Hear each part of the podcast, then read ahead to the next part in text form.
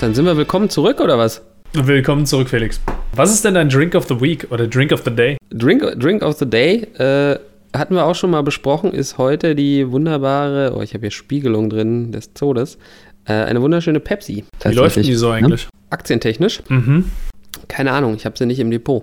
Das ist, glaube ich, besser so. Lieber im Mund als im Depot. Nee, nee, andersrum wäre besser. Ne? Es ist, Pepsi sehe ich schon auch wie, wie so eine McDonalds, ne? Lieber im Depot als auf dem Teller, aber gut. Wir haben jetzt schon vermehrt ähm, gesagt bekommen, dass die Leute sich äh, etwas einsteigerfreundliche äh, Themen wünschen ab und zu. Und dass wir vielleicht mal jetzt nicht so ganz bei Adam und Eva, aber ja doch im Grunde schon. Also eigentlich mal irgendwo beginnen, wo Leute, die jetzt wirklich sich noch nicht groß mit dem Thema auseinandergesetzt haben, einsteigen würden, nämlich bei den grundlegenden Fragen. Zum Beispiel, was ist eine Aktie eigentlich? Und wie funktioniert sie? Aha, wie kaufe ich okay. sie? Und was mache ich dann? Was sind ETFs und so weiter und so weiter, ja? Basic Knowledge sozusagen, ja? Genau, wir wollen heute ein bisschen Basic mhm. Knowledge vermitteln. Wir zeichnen mal kurz ein Bild. Ähm, sagen ja. wir mal, du bist Anfang 30. Ja, so, so, so ein mm. klassischer äh, Gen Z Borderlining on Millennial und äh, hast in den letzten Jahren irgendwie was in der glücklichen Position, ein bisschen Geld zu verdienen mit deinem Job oder was auch immer und hast jetzt ein paar tausend Euro auf der Seite und würdest gerne anfangen, die zu investieren. Der erste Gedanke ist in der aktuellen Generation eigentlich immer Aktien. Die, die Quoten bei den Anlegern gehen, gehen ja deutlich hoch und gerade bei den Jüngeren äh, sind die Quoten echt schon auf einem krassen Level. Jetzt gerade durch Corona auch ist da, ist da echt äh, viel passiert in diesem Jahr. Also an sich war Deutschland immer ein bisschen träge, was so die Risikofreudigkeit eben angeht. Ne, da wurde halt lieber klassisch der Bausparvertrag gemacht oder äh, die Lebensversicherung oder was, was auch immer eben an äh, aus heutiger Sicht eben bekloppten äh, Anlageformen eben existiert, aber da eben du keine Zinsen mehr kriegst, ähm, die Renten eben nicht sicher sind, machen die Leute sich einfach mehr Gedanken und ja, ist ja auch richtig so. Ne? Also so bin ich ja auch dazu gekommen. Ja? Die, die große Angst vor der Altersarmut äh, hat mich ja in die Aktien getrieben, ne? so kann man sagen. Bei Aktien denkt man immer gleich an so Filme wie Wolf of Wall Street oder äh, Wall Street. Was, was mache ich denn, wenn ich anfangen will, in Aktien zu investieren? Was ist der erste? Wie hast du angefangen? Ähm, also ich habe mich relativ viel informiert tatsächlich. Also das Thema war bei mir immer irgendwie präsent, also auch Jahre bevor ich investiert habe. Ne? Ich weiß nicht, ob ich es schon mal erzählt habe, aber ich habe irgendwann mal überlegt, in Apple zu investieren. Ähm, da haben sie gerade das iPhone gelauncht und ich habe gesagt, okay, krass, ja, also das ist wirklich so the next big thing. Habe dann ein Depot aufgemacht, ich glaube bei der DAB Bank. Und bis ich das dann alles durch hatte, diesen ganzen scheiß Papierkram, ne, das ging da alles hin und her und das hat irgendwie ein paar Wochen gedauert, ist die Apple-Aktie mal eben von 35 Euro auf 70 Euro hochgeschnellt. Was habe ich gemacht? Schiss bekommen, habe sie nicht gekauft. Ja, habe gesagt, oh, jetzt habe ich hier irgendwie 100% Anstieg verpasst. Äh, nee, ne, das ist mir jetzt zu heiß und dann hatte ich halt immer dieses Depot da irgendwie rumdümpeln und dann ist da aber nie irgendwie was passiert. Im Nachhinein, ne, natürlich saudämlich. Die Apple-Aktie hat wahrscheinlich seitdem, keine Ahnung, das muss so ja, sagen wir mal 2,7, vielleicht 2,8 oder vielleicht war es auch 2,5, 2,6, ja, irgendwie so in dem Dreh gewesen sein. Ich könnte damn fucking rich sein und müsste mich nicht mehr mit so Schmocks wie dir abgeben. Ja, ja das, das wäre doch mal ein Fortschritt.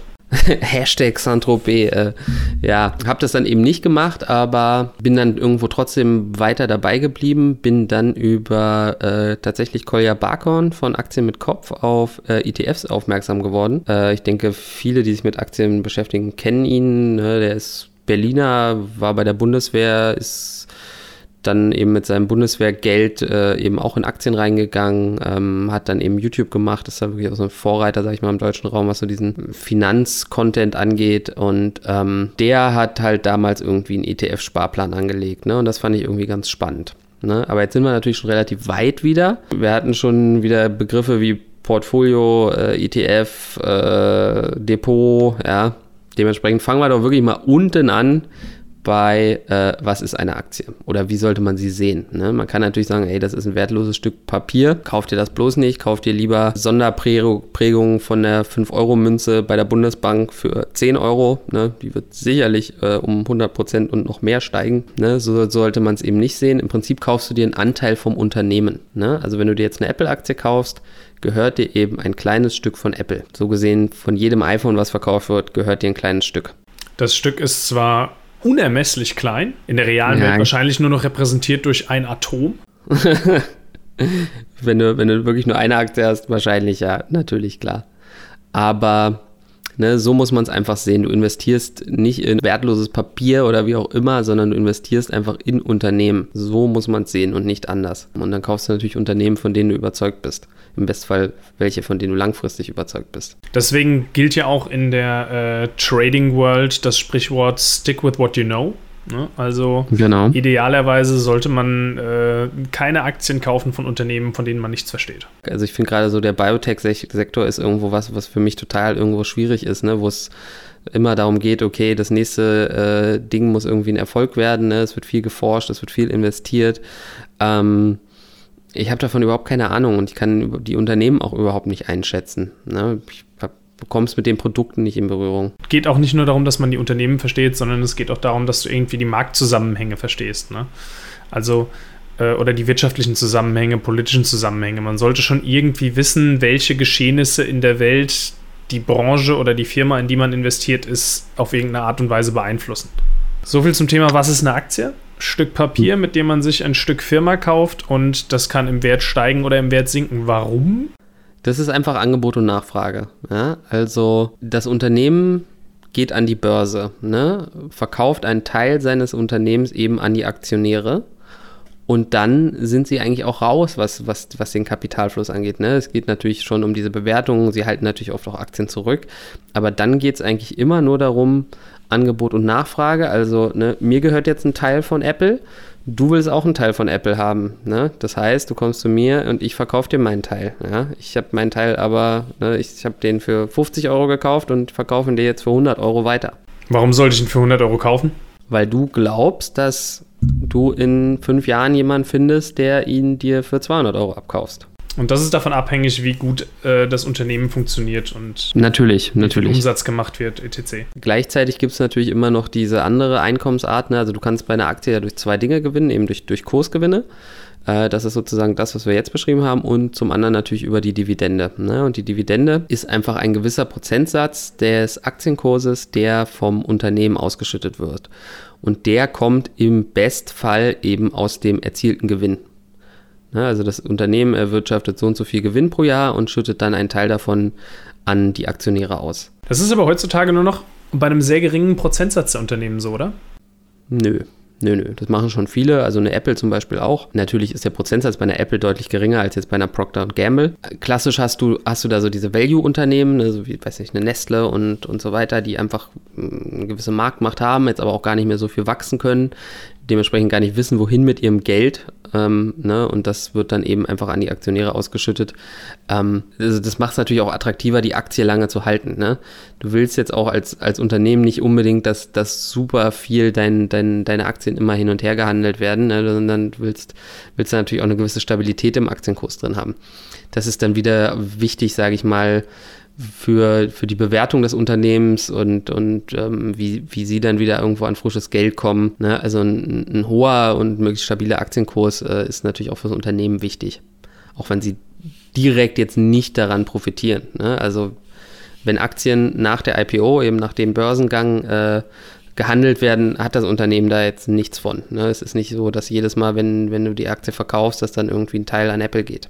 Nur kurz, weil der Begriff IPO gefallen ist, das steht für Initial Public Offering und das heißt auf Deutsch erstmalige, äh, erstmaliges Angebot für die Öffentlichkeit. Das heißt, das ist der Tag, ab dem private Anleger die Aktien an der Börse kaufen. Sollten wir vielleicht trotzdem, um uns hier in unserem Rechtsstaat rechtssicher zu machen, kurz den Disclaimer äh, vorausschicken? Schaden kann es nicht, ich mache es ganz schnell. Ja? Also ne, wir machen hier eben keine Anlageberatung und wir fordern auch niemanden dazu auf, Aktien zu kaufen. Wir geben nur unsere persönliche Meinung wieder. Alle Angaben können komplett falsch sein. Bildet euch eure eigene Meinung. Ihr dürft dafür dann aber auch eure Gewinne behalten. Eure Verluste leider auch. So, das war's schon. Jetzt sind wir safe. Ich würde dann mal gerne wissen, wenn ich jetzt äh, anfangen möchte, mit Aktien zu handeln, wie mache ich das? Ganz kurz erklärt. Was brauche ich dafür? Wo muss ich dafür hingehen? Weil das ist für viele Leute halt immer so ein rotes Tuch. Ja? Wie immer, wenn du mit einem neuen Thema anfängst, ist immer erstmal so, wo fange ich eigentlich an? Du brauchst im Prinzip nur eine Sache. Du brauchst ein Depot. Was du dir vorstellen kannst wie ein, wie ein Schuhkarton oder von mir aus ein Gucci-Koffer, wo eben deine Aktien drin liegen. Ja? Früher waren Aktien ja auch wirklich Papiere, ne? also richtig Zettel ne? mit, mit Siegeln und so weiter, dass sie nicht gefälscht werden konnten. Und stellst dir einfach so vor, dass diese Zettel eben in diese Kiste wandern. Warum müssen Leute, wenn sie Dinge erklären, immer mit so komischen Metaphern um die Ecke kommen? Warum kann man nicht einfach sagen, was es ist? Es ist, stellst dir vor wie ein Konto. Ja? Also wie wenn du Online-Banking machst Genauso ja. kannst du Online-Aktienhandel machen. Das ist nur ein weiterer Natürlich. Eintrag in deinem Online-Banking. Ja, ich nein, ich möchte ich möcht bitte meinen Schuhkarton haben, wo meine, wo meine Zettel drin liegen. Ähm, es, gibt, es gibt einen kleinen Unterschied, nämlich eben zum Konto. Ne? Das, du musst dir, du musst dir das, diese, dein Depot eher vorstellen wie ein Schließfach. Ne? Alles, was in diesem Schließfach drin ist, gehört dir. Ne? Das ist nämlich ein großer Unterschied zu, zu jetzt Geld, was auf Konten liegt. Das ist nämlich im Zweifelsfall nicht, nicht abgesichert. Ja? Also bis 100.000 Euro ist jedes Konto abgesichert in der Europäischen Union. Alles darüber hinaus kann im Fall, dass, wenn die Bank eben pleite gehen sollte, weg sein. Jetzt wirst du nervös, ne? Jetzt überlegst du dir, was mache ich jetzt mit meinen Millionen? Bei meinem garantiert siebenstelligen Kontostand. Das heißt, nächste Folge ist, äh, wie kaufe ich Gold und, und wo verstecke ich es am besten. ähm, deswegen da so ein bisschen so diese Trennung. Ne? Sie, ist, sie ist eher wie ein Schließfach, wo, wo halt einfach diese Zettel drin liegen. Ne? Und wenn jetzt die Bank pleite gehen sollte, dann hast du halt auf jeden Fall die Gelegenheit zu sagen, ey, gib mir, gib mir meine Zettel, gib mir meine Aktien. Ne? Also im, im Fall, dass ein Broker eben pleite gehen sollte, äh, hast du immer die Möglichkeit, äh, deine Aktien äh, zu transferieren in ein anderes Depot. Ist das ja? im deutschen Gesetz so verankert oder im, im europäischen Gesetz? Oder ja. Was? Europäisch. Ja, ja. Okay. Ja, also da äh, musst du dir in dem Sinne eben keine, keine Sorgen machen. Ähm, gut, aber die Bedienung erfolgt im Grunde dann doch wie bei einem ganz normalen Online-Bankkonto. Natürlich. Früher haben natürlich gerade die äh, klassischen Banken, Deutsche Bank, Sparkasse etc. auch immer Depots angeboten, wo du dann eben sozusagen deine, deine Aktien parken konntest. Ähm, mittlerweile gibt es eben viele Fintechs, die da ja kostengünstige Alternativen anbieten. Das was als am meisten genannt wird, ist eben immer irgendwie Trade Republic. Ähm, ansonsten gibt es noch ganz viele andere. Ne? Ich bin bei DiGiro damals eingestiegen. Äh, DiGiro war so für mich damals so die, die günstigste Alternative für, für die Einzelaktien. Äh, du hast bei Scalable Capital einen Account. Ähm, und da geht es grundsätzlich immer darum, welche, welche Kosten das Ganze verursacht. Ne? Es geht natürlich, wenn du, wenn du Aktien kaufst, willst du dein Kapital natürlich maximieren und möchtest natürlich möglich wenig verlieren an allen Ecken und Enden. Durch einen schlechten Kauf, weil du eine schlechte Entscheidung getroffen hast und die falsche Aktie gekauft hast, kannst du natürlich sehr viel verlieren. Du kannst aber natürlich auch im Kleingedruckten viel verlieren, wenn du halt hohe Transaktionskosten hast. Ne? Transaktionskosten sind einfach die Kosten, die anfallen, wenn eine Transaktion stattfindet, also ein Kauf oder ein Verkauf. Ja? Also kannst du die in der Regel immer für jeden Kauf oder für jede Aktie nimmst du die mal zwei, dann weißt du ungefähr, okay, was sind meine Kosten. Also wenn ich jetzt zum Beispiel 5 Euro Kosten habe für einen Kauf und ich kaufe jetzt eine Aktie, die 50 Euro kostet, dann zahle ich on top nochmal die 5 Euro. Das heißt, meine Aktie liegt dann bei mir im Depot, wunderbar, mit, mit Kurs 50 Euro. Ich habe aber 5 Euro Gebühren bezahlt. Das heißt, ich muss erstmal 10% Gewinn machen mit der Aktie, um bei Null zu sein und muss dann nochmal 10% machen, um sie auch verkaufen zu können für null. Das heißt im Klartext, diese Aktie muss von vornherein erstmal 20% steigen im Wert, äh, sodass du auf null rauskommst. Das ist, glaube ich, so der entscheidende Faktor, wie man, wie man sein Depot finden sollte. Ne? Man sollte sich Gedanken machen, okay, wie groß ist meine Anlagesumme? Also wie groß will ich ungefähr jede Position halten? Position ist einfach ne, die Aktie, wie viele du da eben davon hast. Das eine Unternehmen, ja. Und da überlege ich mir dann, okay, ich möchte so im Schnitt jede Position mit 500 Euro im, im Depot haben und kann mir dann eben überlegen, wo habe ich, kriege ich eine vernünftige Kostenstruktur für mich eben. Und wenn man dazu sagen muss, diese Gebühren werden natürlich auch weniger relevant, je größer dein Volumen pro Transaktion ist, ne? Ja, ne, beziehungsweise da, da kehrt sich dann irgendwann natürlich wieder um. Es gibt zum Beispiel Broker, wo ich einen gewissen Prozentsatz zahle, ne? Und dann gibt es Broker, wo ich Festbeträge habe. Äh, ab einem gewissen Punkt ist der Festbetrag für mich natürlich deutlich interessanter, weil dieses Prozentuale natürlich extrem steigen kann, wenn ich große Positionen habe mit 10, 20, 30.000 Euro. Ne? Das ist, würde ich sagen, der eine entscheidende Faktor bei äh, der Depotauswahl. Ansonsten finde ich aber natürlich auch so ein bisschen Usability nicht uninteressant. Erreichbarkeit auch, ne? wenn du irgendwie Fragen hast, wie ist der Kundenservice, äh, finde ich nicht unwichtig. Es ist auch nicht ganz unspannend, wie schnell die eben reagieren, wenn jetzt zum Beispiel eine Krise ist und ne, funktionieren dann deine Stop-Losses. Schon wieder äh, das nächste Fremdwort. Funktionieren dann deine, deine automatisch eingestellten äh, ja, Käufe und Verkäufe noch, wie schnell genau, also wenn, die, solche Geschichten. Wenn, wenn, da, wenn da irgendwie ein großer Abverkauf durch irgendeinen Schock im Markt irgendwie stattfindet, du kannst äh, einfach einen Befehl setzen, dass ab einem bestimmten Kurs verkauft werden soll und so eine Geschichten spielen da natürlich irgendwo auch eine Rolle. Börsenplätze ist dann auch noch das letzte. Ich, ich, ich glaube, da machen wir, da machen wir mal eine Folge zu. Ne? Wir haben ja eh überlegt, ob wir unser äh, ein, ein gemeinsames Depot aufbauen. Mhm, ähm, was wir dann denke, das im, im Podcast besprechen regelmäßig. Genau, da werden wir dann äh, soll ich, soll ich spoilern, was wir machen? Nee, aber so, es wird ein Depot geben, wir werden, wir werden irgendwie Aktien kaufen. Es wird super. Genau, wo war ich stehen geblieben?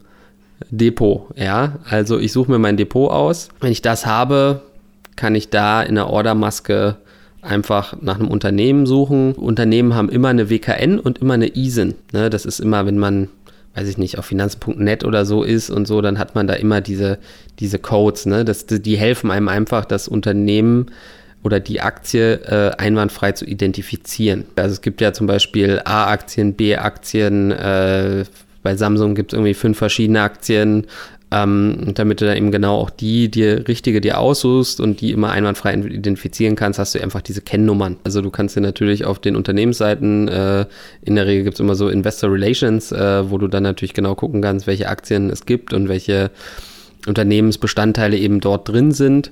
Und wenn du dort dann sozusagen dein Unternehmen gefunden hast, in das du identifizieren willst, dann hast du da in der Regel da dann eben auch die WKN, kannst diese WKN dann in deiner Ordermaske beim Broker eingeben und kannst dann eben sicher sein, dass du auch genau das kriegst, was du dir vorher rausgesucht hast. Du gibst dann einfach diese, diese Order da ein und dann hast du da halt immer noch in der Regel so verschiedene Möglichkeiten. Ne? Also es gibt billigst bestens, äh, heißt es auf Deutsch. Ich glaube, im Englischen ist es einfach No Limit. Das heißt, du kaufst einfach die nächstbeste Aktie, die so schnell wie möglich äh, verfügbar ist. Du kannst aber auch ein, ein Limit setzen, ne? wo du dann einfach sagst, okay, ich möchte die Aktie kaufen für Summe XY. Da kannst du selber einen Kurs festlegen. Ne? Du kriegst in der Regel auch immer so eine Übersicht, wie so der Kurs, äh, der, der Geld- und Briefkurs äh, äh, gerade steht und kannst dann demnach, dementsprechend halt auch sagen, okay, für diesen Kurs möchte ich kaufen. Brief- und Geldkurs, um das vielleicht auch gleich noch kurz zu erklären, ist einfach die Differenz zwischen dem Aktienkurs, der jetzt sozusagen in der Kurve zu sehen ist, und dem, für das er gehandelt wird. Ne? Und das, was dazwischen liegt, ist der sogenannte Spread. Du zahlst immer einen leichten Aufschlag in der Regel für, für den Kauf. Wenn du ein Limit einstellst, kannst du natürlich auch immer festlegen, wie lange dieses äh, Limit gültig sein soll. Ne? Also das, so das tagesaktuell sein. Das heißt, wenn jetzt der Kurs, den du haben möchtest, äh, nicht erreicht wird an dem Tag, also niemand seine Aktie zu dem Preis verkaufen möchte, verfällt die Order. Du kannst diese Order natürlich aber auch längerfristig einstellen, halt für eine Woche, für einen Monat oder bis Ende des Jahres. Ne? Also, also das, glaube ich, ist sowieso ein Riesenvorteil jetzt, sage ich mal, mit unserer digitalen Welt, dass du eben alles selber und, und vieles automatisiert machen kannst. Ne? Also du kannst viele, viele Absicherungen machen. Du hast geringe Gebühren. Ne? Ich meine, früher war das so, wenn dann sowas wie Corona passiert wäre, dann hätten alle bei der Sparkasse anrufen müssen und sagen, ey, verkauf mal meine Telekom-Aktien. Und dann hätte der Telekom-Typ gesagt, oh, okay, weil wegen erhöhtem Aufkommen müssen wir da eine Sondergebühr berechnen. Äh, der, der Sparkassentyp, ja, da bist du schon mal wieder 50 Euro Gebühren los. Ne? Also dementsprechend muss man echt sagen, diese Fintechs und, und Digitalisierung führen für mich so ein bisschen zu so einer Liberalisierung oder auch ja, Demokratisierung des Aktienmarktes. Also ne, du brauchst halt nicht enorme Summen, um da einzusteigen. Ne? Du hattest ja jetzt den, den 30-Jährigen, der vielleicht schon irgendwie mal ein paar tausend Euro zusammengespart hat. Ich finde aber auch ganz spannend so den 16-, 17-Jährigen, der eben noch zur Schule geht, äh, gerade sein Abi macht und eben nebenbei jetzt Zeitung austrägt und sich jetzt überlegt, so,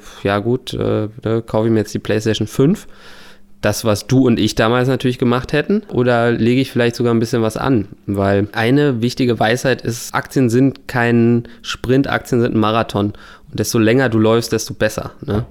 Also dementsprechend, ja, ärgere ich mich auch, dass ich nicht schon irgendwie zehn Jahre früher angelegt hätte. Hätte ich damals diese Apple-Aktien gekauft, wäre schon nicht schlecht gewesen. Ne? Ja, das hast du so schön gesagt beim letzten Mal, der Mensch unterschätzt, was er langfristig erreichen kann und überschätzt, was er kurzfristig erreichen kann. Ne? Also ja, wenn Leute genau. sich erstmalig darüber Gedanken machen, irgendwie in Aktien zu investieren, dann erhofft man sich davon dieses, oh, ich kaufe die richtige Aktie zum richtigen Zeitpunkt und drei Wochen später ist er das Zehnfache wert und ich Cash aus und äh, Bingo, mhm. fahr Cabrio äh, nach Malle oder so. Ja. Ähm, so läuft es halt nicht. Oder nur in den allerseltensten ja, Fällen. Genau. Sie ist dann, ist dann halt vielleicht irgendwie ein Prozent mehr wert und dann tritt so die Ernüchterung ein. Aber sie, sich vorzustellen, dass sie eben auf 20 Jahre gesehen vielleicht 200, 300, 400 oder auch 5000 Prozent macht, das, das kannst du dir halt schwierig vorstellen. Ne? Das ist ja dieser äh, Zinseszinseffekt, der da eben eintritt. Laut Albert Einstein das achte Weltwunder, was im Prinzip einfach nur heißt, dass Geld Zinsen erwirtschaftet und diese Zinsen dann wieder mit einfließen in das Geld, in das Kapital und das dann wieder verzinst wird. Da kommt irgendwann nach 20 Jahren halt echt eine krasse Acceleration rein. Gehen wir mal zurück zu meinem Beispiel. Ja, ich habe jetzt hier meinen äh, smarten Abiturienten, der unseren Podcast hört und sich denkt, ja, ist ja schön und gut, dass ihr da immer erzählt, was für äh, geile Investments ihr in, in, in China macht und dies und das und tralala, aber was kann ich denn machen? Und da sind wir vielleicht auch wieder ein bisschen bei meinem Einstiegspunkt. Du hast ja auch die Möglichkeit, dein Geld breiter zu streuen, indem du eben klassisch eben in Fonds reingehst oder eben in diese ETFs. Und was ist ein ETF? Ein ETF ist ein Exchange Traded Fund was im Prinzip einfach nur ein automatisierter Fonds ist. Ne? Dementsprechend hast du halt geringere Kosten. Bei einem klassischen Fonds ist es so, dass du da ein Management hinter sitzen hast. Fang erstmal bei dem, was ist denn ein Fonds überhaupt? Ein Fonds ist im Prinzip eine Bündelung mehrerer Unternehmen. Ja, also ich kann mir zum Beispiel einen Fonds auf Technologie kaufen, ja, irgendwie Top-Technologie-Unternehmen. Und dann gibt es halt schlaue Manager, die eben sagen, ja, so Top-Technologie, das ist für mich eine IBM, das ist für mich eine Cisco, ach ja, dann gibt es da noch diese Apple, ja, die packe ich da mal auch dazu. Also da gibt es auch gute, gar keine Frage, ne? aber es ist halt leider so, dass die wenigsten Fondsmanager den Markt schlagen. Der Markt macht im Schnitt, wenn wir jetzt große Indizes, MSCI World von mir aus sehen oder sowas wie ein S&P 500 oder so, äh, macht im Schnitt eben 6 bis 8 Prozent pro Jahr Rendite. Rendite heißt, nee. der Wert steigt um 6 bis 8 Prozent. Genau, ne, das, das insgesamt das Volumen des Marktes steigt um 6 bis 8 Prozent und das heißt dann eben auch für dich, dass deine Aktien, die für den, du eben. Für den klassischen Anleger würde das bedeuten, wenn er in, was weiß ich, den MSCI World investiert, in alle Unternehmen, die da gelistet sind oder in so einen MSCI World äh, Fonds, dass er nach einem Jahr 6 bis 8 Prozent mehr Geld hätte. Genau. Was diese Fonds natürlich machen, ist meistens, dass sie schon irgendwo spezifisch irgendwas versuchen abzudecken und dann eben diese, diese bestimmten Unternehmen eben kaufen.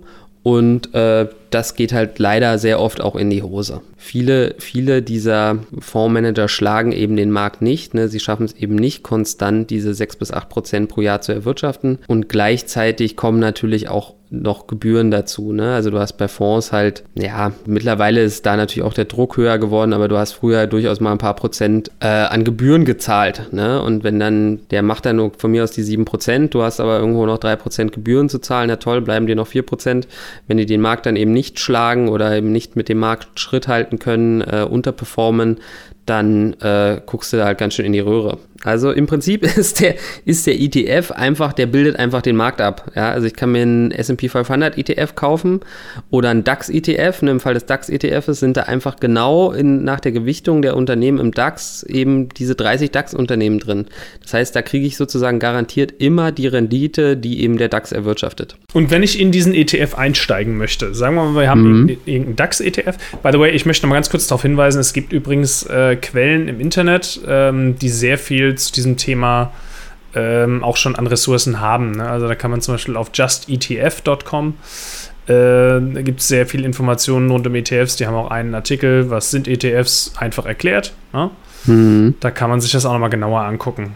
Genau, also im Prinzip bildet der ETF einfach den Markt ab. Das Ganze läuft automatisiert, dadurch hast du eben geringere Kosten als jetzt im Vergleich zu einem Fonds. Ne? Und man kann eben auch unterschiedliche Märkte ähm, von ETFs abbilden lassen. Also man kann sagen, hey, ich hätte gern einen ETF, der den amerikanischen Markt abbildet, der Technikunternehmen abbildet oder einen, der den deutschen Markt abbildet oder die ganze Welt. Ne? Ja, es gibt verrückteste ETFs mittlerweile, ne? Die sind auch fast schon wie Fonds eigentlich. Also ein Beispiel ist vielleicht dieser, es gibt einen Vanguard Gaming ETF, Vanek, nicht Vanguard, okay? Der halt sozusagen alle Unternehmen versucht zu bündeln, die irgendwas mit Gaming zu tun haben. Ne? Wer sich unsere letzte Folge angehört hat, der wird da einige der Unternehmen eben aus der Gaming-Hardware und auch ähm, natürlich von den Publishern und so weiter in diesem Ding finden. Ist so gesehen ganz clever, wenn man jetzt vielleicht sagt, Gaming ist für mich irgendwo ein Trend, aber ich verstehe nichts davon. Ja, dann kann ich da zum Beispiel mir auch so ein ETF einfach mal ein bisschen ins Portfolio holen, um, um dann trotzdem bei dieser Branche irgendwo dabei zu sein, ohne eben sagen zu müssen, das und das Unternehmen ist gut. Ja, wenn ich mir das eben nicht zutraue. Wo es für mich zum Beispiel interessant wäre jetzt so aktuell, wo ich überlege, dass ich da mal einen ETF mit dazu packe, ist Indien.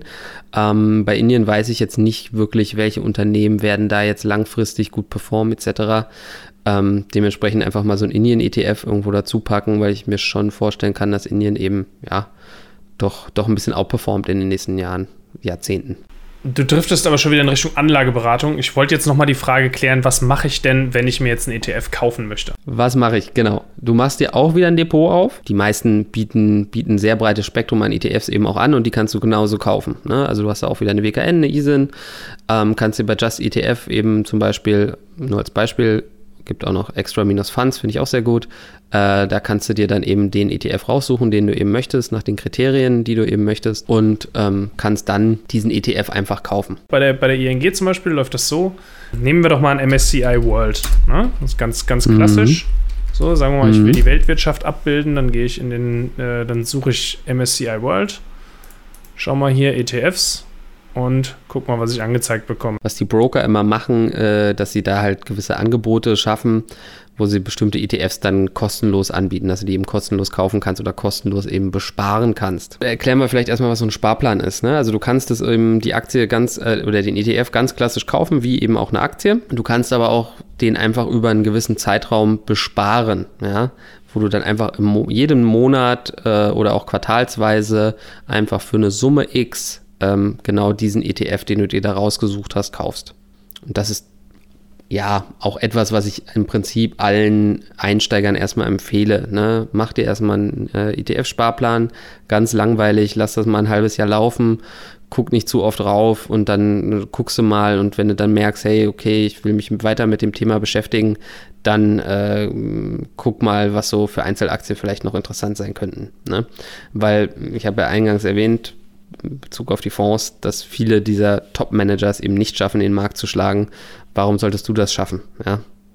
Warum sollte ich das schaffen? Ist, ist eher unwahrscheinlich.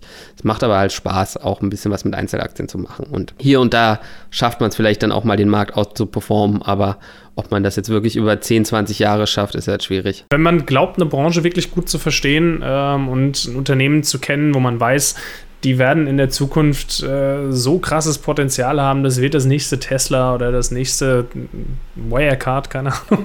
ähm, Who knows? Wer weiß, wo Tesla endet, ja? Ich meine, Tesla ist jetzt so hoch bewertet, das ist unfassbar. Wenn nicht in zehn Jahren äh, jeder zweite einen Tesla fährt, dann, dann haben die an sich ein Problem. Also, aber das, das ist wieder auch was für die E-Mobility-Folge vielleicht. Lass uns doch an der Stelle dann einfach mal äh, einen Strich drunter ziehen Mhm. Äh, wir werden in der Zukunft auch gerne weitere Basics äh, beackern und, und versuchen das alles mal so detailliert wie möglich zu erklären, aber nur so kurz wie nötig. Und, äh, und wer Fragen hat, kann ja. uns auch immer gerne engagen. Ne? Also gerne in den Kommentaren oder auch äh, DMen, wie man so schön sagt. Instagram. Ich glaube auch, es ist so, die Angst, irgendwie jetzt irgendwie den Riesenfehler zu machen am Anfang, ist halt riesengroß, aber das ist Quatsch, ne? Der, der, der größte Fehler, den du machen kannst, ist eben, dass du nicht anfängst, meiner Meinung nach, ne? Das ist ne, du kannst immer noch die Möglichkeit zu sagen, oh, jetzt habe ich hier vielleicht den falschen ETF gekauft. Dann verkaufst du den halt und kaufst dir einen, der, der, der besser ist, ne? Oder hast den falschen Broker gewählt, der zu hohe Gebühren hat. Wechselst du halt den Broker. Es ist, ist ja alles möglich, ja. Das sind alles Fehler, die du korrigieren kannst. Und am Ende kosten die dich ja dann auch vielleicht irgendwie nur ein paar Prozent Rendite. Aber wenn du eben gar nichts machst, ist klar, hast du gar keine Rendite. Ne? Ja. Und vielleicht noch mal ganz kurz, äh, nach wie vor ist es keine Anlageberatung, aber so prinzipiell möchte ich noch mal kurz mit reingeben, ähm, wenn man anfängt, mit Aktien zu handeln, gerade weil man Fehler machen kann und weil man höchstwahrscheinlich Lehrgeld bezahlen wird in der einen Form oder in der anderen, ähm, geht nicht mit eurem gesamten Ersparten da rein, sondern vielleicht wirklich einfach nur mit, äh, ich sage jetzt mal 10% von euren Rücklagen. Ja. Ähm, oder meinetwegen 20, einfach damit das auch aushaltbar oder verkraftbar wäre, wenn man eben Geld in den Sand setzt eine gewisse Stückelung macht halt auch Sinn. Ne? Also wenn du jetzt sagst, oh, ich habe jetzt von Oma irgendwie 5000 Euro geerbt, dann musst du ja nicht die 5000 Euro direkt am nächsten Tag investieren. Ne? Dann kannst du mal 1000 Euro investieren und dann überlegst du im nächsten Monat vielleicht wieder 1000 Euro. Das gleiche gilt für ETFs. Ja? Nur da eben vielleicht nicht unbedingt in Bezug auf das, was man angespart hat und an Rücklagen hat, sondern in Bezug auf das, was man monatlich reinbekommt. Ne? Also wenn man jetzt irgendwie einen Job hat, äh, was weiß ich, ich bekomme monatlich mein Netto von 1000 Euro, 2000 Euro, 3000 Euro, wo ihr auch immer arbeitet. Äh, ihr habt am Ende des Monats 50 Euro übrig. Wunderbar, baut damit einen ETF auf. Ansonsten natürlich, ne, wenn's, wenn ihr so, so, so Fragen habt, ne, ich finde so eine Fragerunde ja habe jetzt wieder gemerkt, ist doch echt interessant, glaube ich. Ähm, haut, die, haut die Fragen irgendwo rein. Ähm, das sind vielleicht alles auch so Fragen, die man irgendwann ja auch mal live besprechen könnte. Vielleicht machen wir mal einen Stream, keine Ahnung. Wenn da jemand Bock drauf hat, sagt Bescheid. Alles klar. Dann äh, vielen lieben Dank, Thomas. Vielen lieben Dank, Felix, und bis zum nächsten Mal. Bis dann. Ciao, ciao.